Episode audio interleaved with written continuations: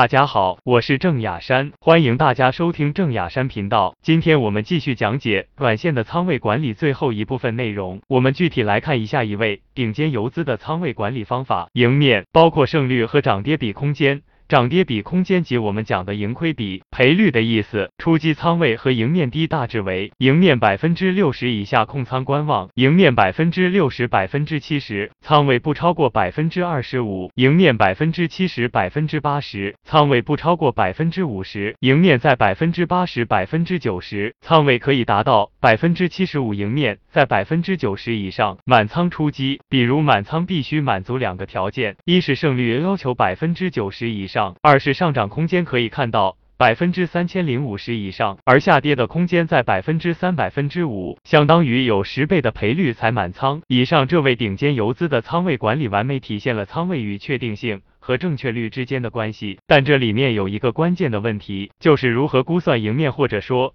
如何确定正确率和赔率呢？我个人的经验是，根据市场总体赚钱效应和板块题材的强度，以及有无人气个股三个角度来衡量赔率的。正确率主要还是对自己的模式。和交易体系来衡量的，这里面经验占据较大的成分。当然，你可以进行数据的统计来确定，比如短线的四大数据，有两个板块出现板块效应，有连板个股涨停赚钱效应高达百分之八十，市场涨跌比高于九一，这时候我就认为赢面超过百分之九十以上的例子，说明了仓位是根据赔率和胜率来确定。但好的仓位管理还可以改变赔率的，比如利弗莫分批建仓法。在第一笔仓位没有赚钱前，绝不加仓，这就会起到看不对的时候亏小钱，看对的时候赚大钱。胜率没改变，但盈亏比改变了，从而赚钱了。这就台湾赌神所使用的加仓方法。介绍了一些人的仓位管理方法，下面将我的短线仓位管理方法介绍给你。简单版，我的短线仓位管理方法，我给仓位管理设置了。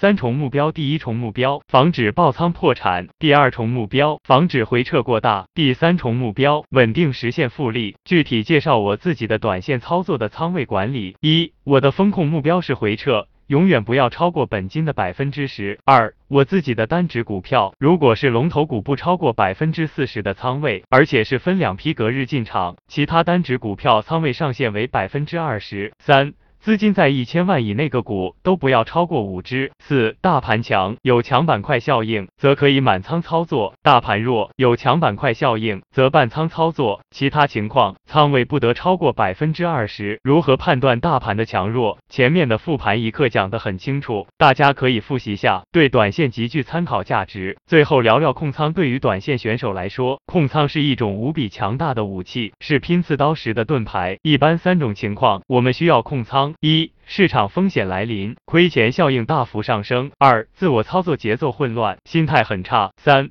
没有符合自己体系的操作机会。如果在这三种情况下，我们能做到控仓，是自身节奏的一种调整，也是给我们下次赢取暴利埋下了伏笔。风险控制的方法一点都不难学，接受风险是投资考虑的第一要素的观点也不难，难的是将这种风险意识融于你的血液，变成你的习惯、你的性格、你的本能。要做到这点，就需要我们需要下点功夫。刻意训练一番了，具体刻意训练的方法，我们留到下一节课。今天给你介绍的书叫《与天为敌》，《与天为敌》是一本关于风险的盖世奇书，作者伯恩斯坦在美国是与巴菲特、索罗斯齐名的大人物。本书从古希腊、古罗马时代以及文艺复兴时代一直讲述到现在，精妙的将复杂的投资理念诠释成风格清新的故事，描述了哲学家、数学家、科学家、思想家。商人、业余学者等是如何努力让未来服务于现在的？这本西方社会一二零零年的风险史告诉我们，风险不仅是可以认识的，也是可以控制和掌握的。风险并不可怕，在现代社会里，承受有效的风险，往往可以得到高额的回报。管理风险已经成为挑战与机遇的同义词。更为重要的是，作者给我们展现了一个宏大的风险管理观。他认为，风险管理是企业经营、股市投资、金融保险。星际探险等一切行为成功的要素，也使人类赌的天性得以转化为经济增长、生活提高和科技发展的能量。对于个人来说，风险管理就是战胜不确定性，对抗中国人常常说的所谓的宿命。强烈推荐这本书。